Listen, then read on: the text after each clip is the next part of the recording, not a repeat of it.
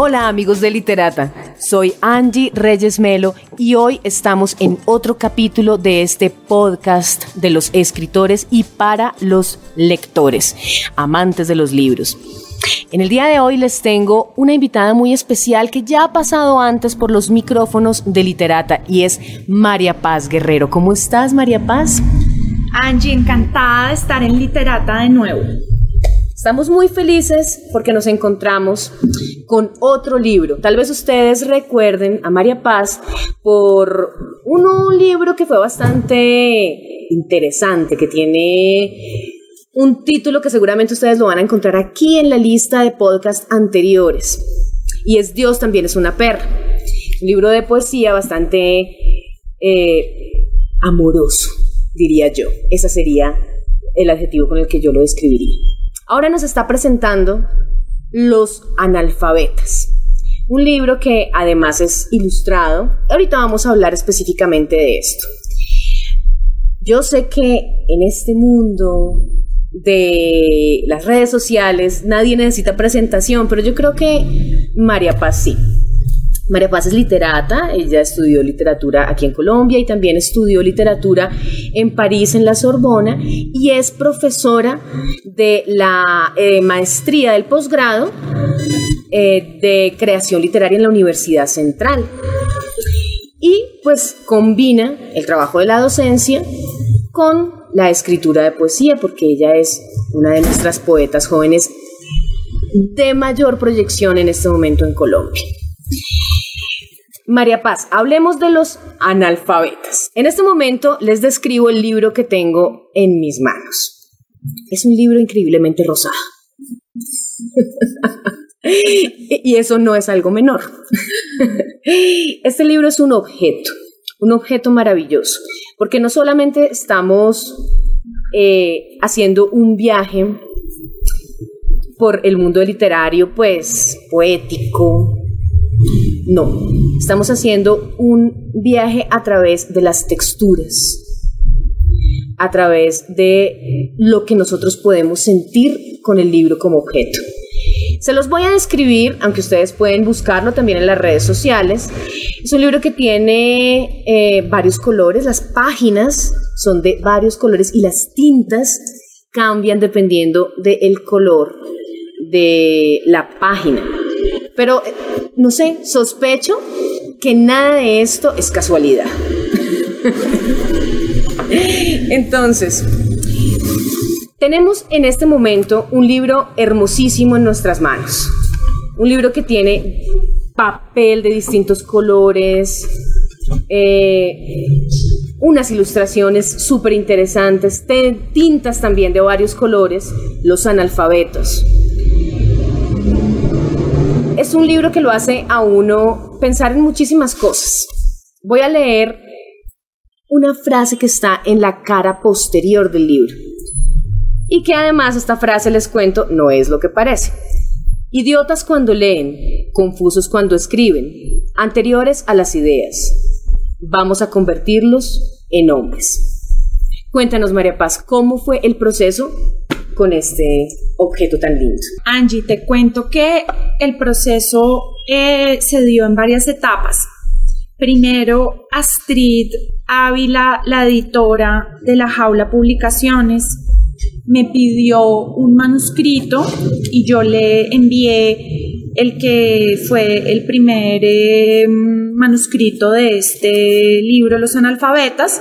Una vez La Jaula Publicaciones, que es un equipo de editores, acepta el manuscrito, entonces trabajan para buscar a un eh, artista plástico que pueda dialogar con el tipo de poemas que han leído.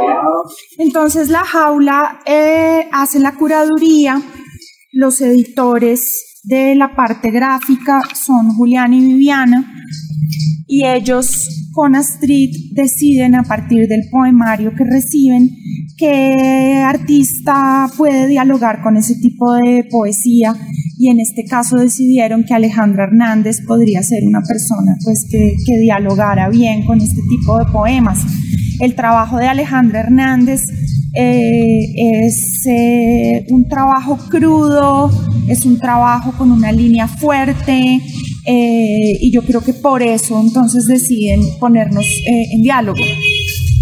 ¿Cómo sucede el proceso? El proceso sucede de tal manera que ellos llaman a Alejandra para que ella lea el poemario y produzca un lenguaje visual a partir de su lectura del poemario. No le piden que haga ilustraciones, lo que le piden es verdaderamente un diálogo. Después de que Alejandra produce eh, sus dibujos eh, a partir de la lectura del poemario, eh, los tres editores se reúnen y hacen la curaduría de la manera como van a relacionar el texto con el dibujo. Como estos dibujos no son ilustraciones, entonces Alejandra no entrega un dibujo que corresponde a tal poema. Ella entrega una colección de dibujos y son los editores los que unen esa información. Eh, en este caso, pues tomaron decisiones específicas sobre en dónde van eh, los dibujos con relación a los poemas, qué dibujos van a doble página, cuál es el ritmo de los dibujos dentro de la totalidad del libro, o sea, qué tanto dibujo ponen cuando quitan el dibujo para que esté solo el poema. Y finalmente, el último, la última fase eh, en el proceso es una fase que ellos consideran la edición como un proceso de creación, en la medida en que acá ellos toman la decisión de eh, el tipo de tintas, eh, el tipo de colores de las páginas, eh, incluso le metieron unas em, como unas franjas de, de, colores a las páginas. Tiene una cantidad de detalles que son todos producto de ese proceso de edición concebido como un proceso de creación. Entonces, como te puedes dar cuenta, pues el, libro es un proyecto colectivo eh, que tiene unas fases de de trabajo eh, y que pues creo que aquí pues lo, lo, lo, que se nota es que por un lado pues está la el trabajo del, de los poemas propiamente, está el trabajo plástico, digamos las dos la, la, poeta y la artista en diálogo, pero después la jaula también hace una intervención creativa eh, muy fuerte para llegar a este objeto que pues es un dispositivo de, de lenguaje. Gracias por decir de lenguaje, porque es así, es. lo que yo quería decir. lo, dijiste mejor. Gracias. Lo es. Y cuando ustedes tengan este libro en sus manos, los lectores, se van a dar cuenta de muchos detalles más que tienen que ver con eso precisamente, con el lenguaje. Entonces, efectivamente, eh, las ilustraciones que vemos en el libro sí intuye uno como lector que no son ilustraciones. Sí hay algo más, porque aunque las ilustraciones tendrían que, por decirlo de alguna manera, ilustrar literalmente, estos dibujos que acompañan a este libro no solamente abren, em, no solamente abren la lectura, sino que también la conducen más allá, mucho más allá de simplemente el lenguaje escrito. Es como una continuidad del lenguaje escrito hacia el lenguaje de la línea, la tinta y el color. Entonces es un objeto hermoso. La verdad, yo estoy muy feliz con mi libro. Pero a lo que vinimos. Cuando yo leí Los analfabetas, me reí mucho. Me reí mucho porque, porque conozco a, a la autora porque la conozco a, profundidad. y entonces le capté todas, todas las cosas que estaba diciendo. Entonces, eh, vamos, a, vamos a ver qué, tan, qué tanto me equivoqué. y es este libro de que yo tengo una hipótesis, ¿no? sobre lo que nos habla. Sobre lo que nos habla el libro. Entre todas las cosas que nos habla, y, me gusta decir la palabra habla, porque este libro habla, o sea, es, es literal. Es sobre la escritura, efectivamente. Todo el tiempo nos está hablando sobre la escritura, pero no es cualquier escritura. No. son los poetas hablándoles a los narradores. ¿Qué tanto le pegamos? Pues es eh, una lectura que me deja perpleja y me parece fascinante porque, porque tal vez lo debes decir por el segundo poema del libro, del burro, entre otras Entre otras, qué interesante, porque el burro, y, y, eres como, creo que la primera lectora que, que lo ha, que se ha dado cuenta que el burro, que el burro regurgita la trama. Sí. O sea, vomita la trama. eh, el burro está en un salón de clase, eh, siendo burro, eh, leyendo como burro, escuchando los sonidos de la calle, Mm, es un burro poeta, es un burro poeta, muy burro, que, al, que, que, repite sonidos, que repite sílabas, que trata de como de construir un sentido, pero no termina de construir el sentido, eh, el sentido de, no llega a construir el sentido de una trama, es decir, de una, de un orden eh, lineal, básicamente. Entonces ese, ese, digamos, ese segundo poema es claramente... Vamos a leerlo. Exactamente. Vamos, vamos, a, vamos a leerlo. Vamos a leerlo. A ver, ¿dónde está? ¿Dónde está? Asno rebuzna pasito, con sus patas rompe libro, pasa páginas, anota y no acaba, orejas atentas a los pitos de la calle, cada bus se aplasta en la tronera. Tapemos ese hueco con cobija de bazuquero. Burro lee didascalia, lee templo, lee cuerpo erguido, lee drama. Deletrea con acento de asno, se acuesta en tapete viejo, encorva pupilas, rebuzna vocales, traduce, repite, regurgita la trama. Para que vayan viendo cómo cómo es el, el tempo, porque ahí hay una cosa muy interesante con María Paz en toda su poesía, y es el tempo del lenguaje. Y, no le digo el tiempo porque no es el tiempo, ni tampoco es el ritmo, es, es una musicalidad, pero que va más allá de la expresión musicalidad, que utiliza uno como tan coloquialmente y que de pronto la puede pasar por encima, no. Aquí estamos hablando de cómo estos poemas están escritos para ser leídos en voz alta. Todos. Entonces vamos a, leer otros. Yo voy a buscar acá algunos mm, que también a mí me hablan, porque yo no sé ustedes, pero a mí los poemas me hablan. este. De hecho, ambos. Perfecto. Los leo uno y después el otro. Uno lo comentamos. Ah, bueno, perfecto. Entonces empiezo. Aprendió a leer en un idioma, uno como una casa vacía que había que ordenar. Aprendió a ser analfabeta en ese idioma. No había atravesado un bulevar ni visitado una iglesia gótica, ignoraba que el sol podía estar muerto Conocía, en cambio, los caminos que se van calentando, el aire que bulle después de atravesar un páramo. Este, este poema a mí me lleva a pensar en esta poeta que de alguna manera increíble y, quienes de pronto han tomado clases con María Paz en algún momento, eh, entenderán pues mis palabras.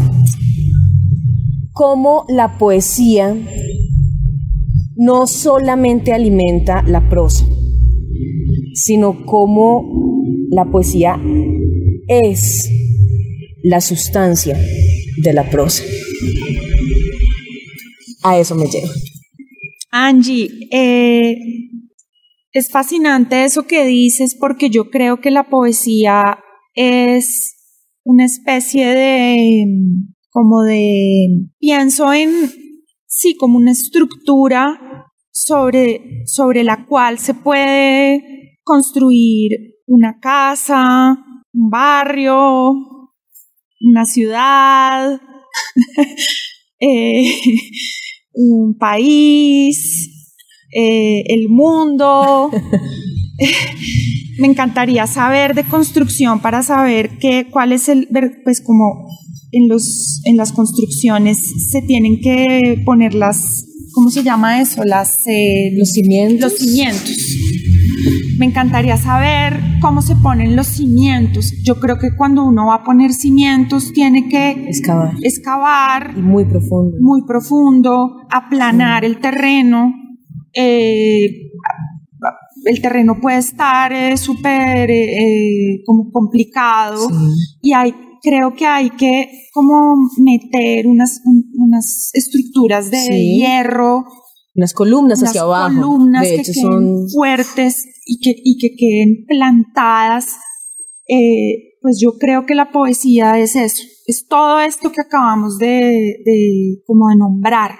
Y a partir de sus cimientos que también me hace pensar en las muelas, en lo que pasa cuando uno va al odontólogo y, y pues tiene una experiencia concreta con qué es una raíz, la raíz de una muela y que le tienen que sacar las raíces de la muela o, que ya no hay fuerza en el, hueso de las encías, entonces la muela ya no prende. Todas esas experiencias de raíz, de cavar, de abrir para plantar algo, me parece que tienen que ver con, con la poesía, con relación al lenguaje en general.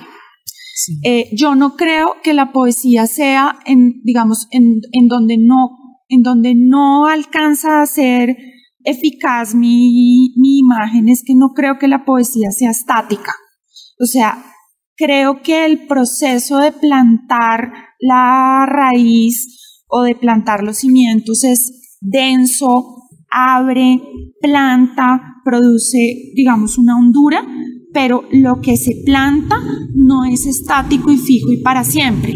En la medida en que el, si la poesía es, esa es ese lugar, ese telón de fondo, es un telón de fondo mutante, eh, cambiante, vivo, plástico, eh, respira, está respirando. Entonces así lo vería yo. Y pensando específicamente en la prosa, en su relación con la prosa, con la prosa porque es algo que mm, muchas veces se ignora. Muchas veces los, escritores de prosa, que también eh, hemos tenido la oportunidad de entrevistar aquí en Literata, pocas veces citan, citan autores como sus grandes, eh, digamos, referentes, pocas veces citan la poesía, pero aquellos que lo hacen, uno realmente se da cuenta que hay un trabajo, una investigación diferente en el lenguaje.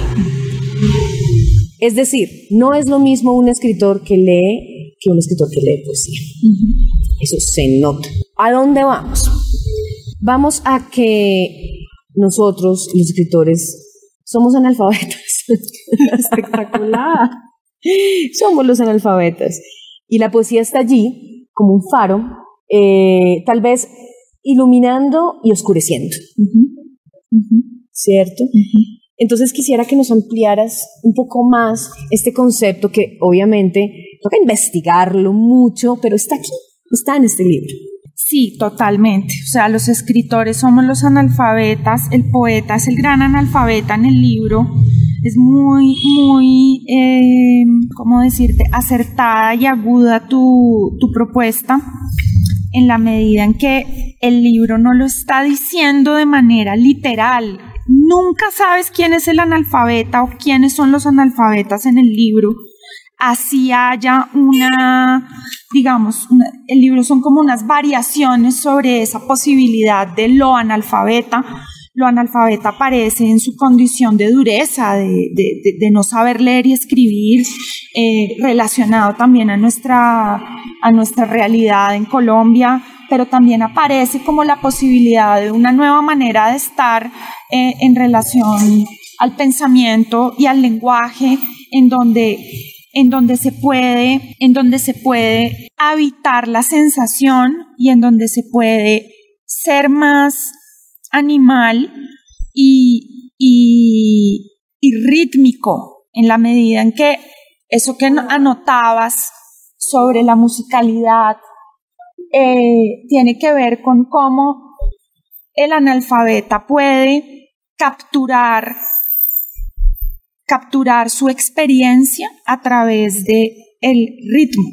Y el ritmo es la respiración y la respiración tiene que ver con, digamos, con estados, mm, son estados de lo vivo. Si me devuelvo al poema que acabamos de leer, em, pues digamos, es muy interesante que, propongas esa mirada de que el poeta es el analfabeta en la medida en que ese poema está hablando de qué significa aprender un idioma, eh, qué significa tener un, o sea, ¿se puede tener un idioma o no se puede tener un idioma? ¿Cómo se puede acercar uno a esa experiencia de otro idioma?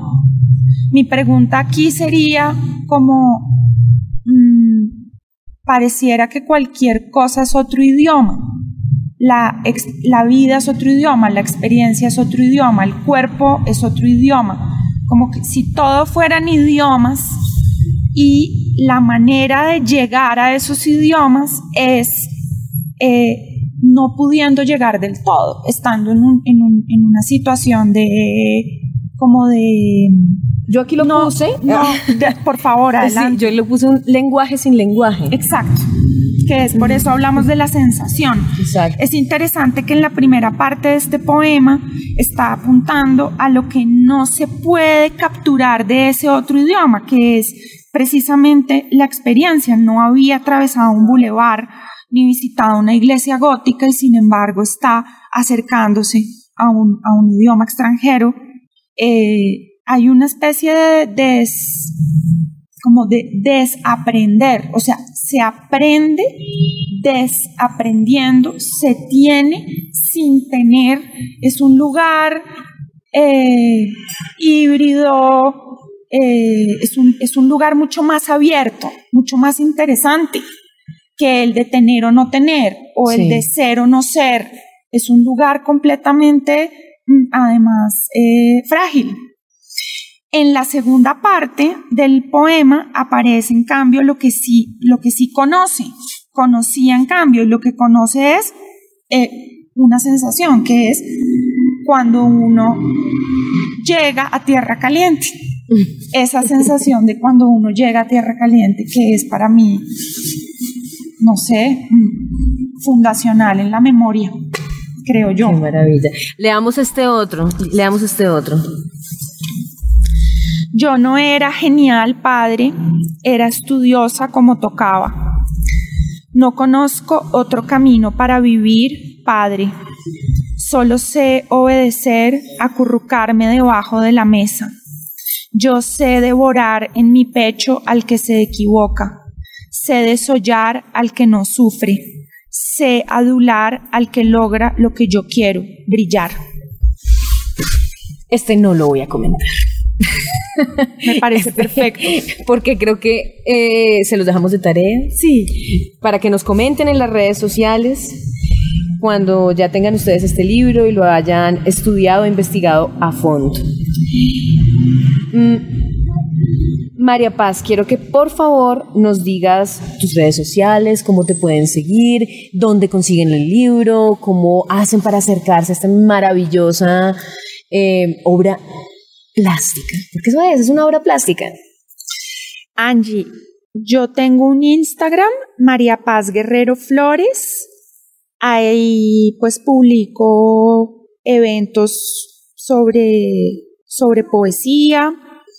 Y el libro está distribuido en las librerías independientes de Bogotá, en Casa Tomada, en Hojas de Parra, en Matorral, en Garabato, también lo consiguen en Tornamesa, en Prólogo, en Wilborada, en La Lerner y eh, está en Ex Libris en Medellín. mm, pronto en otras ciudades de Colombia. También lo pueden comprar en la página web del cuarto plegable. Y pues eh, anímense. Es un libro que vale la pena. Eh, realmente sí, realmente sí, es un gran recomendado. Aquí no podemos hablar mal del libro, o sea, no podemos hablar más del libro, porque si hablamos más, pues le hacemos spoiler a todo el libro y les decimos como ya no, esto, de esto se trata. Pero este libro eh, no solamente es para lectores, este libro es para escritores, es para poetas, es para eh, cocineros, perros, caballos, gatos y cualquier persona que haya estado alguna vez sin lenguaje. Y todos, todos hemos pasado por ahí, cuando no tenemos palabras, ¿cierto? Entonces yo también les recuerdo mis redes sociales, ustedes me encuentran como Angie Reyes Melo en Facebook, en Instagram y en Twitter. Y recuerden, esto es Literata, lo pueden buscar en todas las plataformas de podcast. Síganos, estamos en Pia Podcast y nos encontramos en un próximo episodio de Literata, el podcast de los escritores.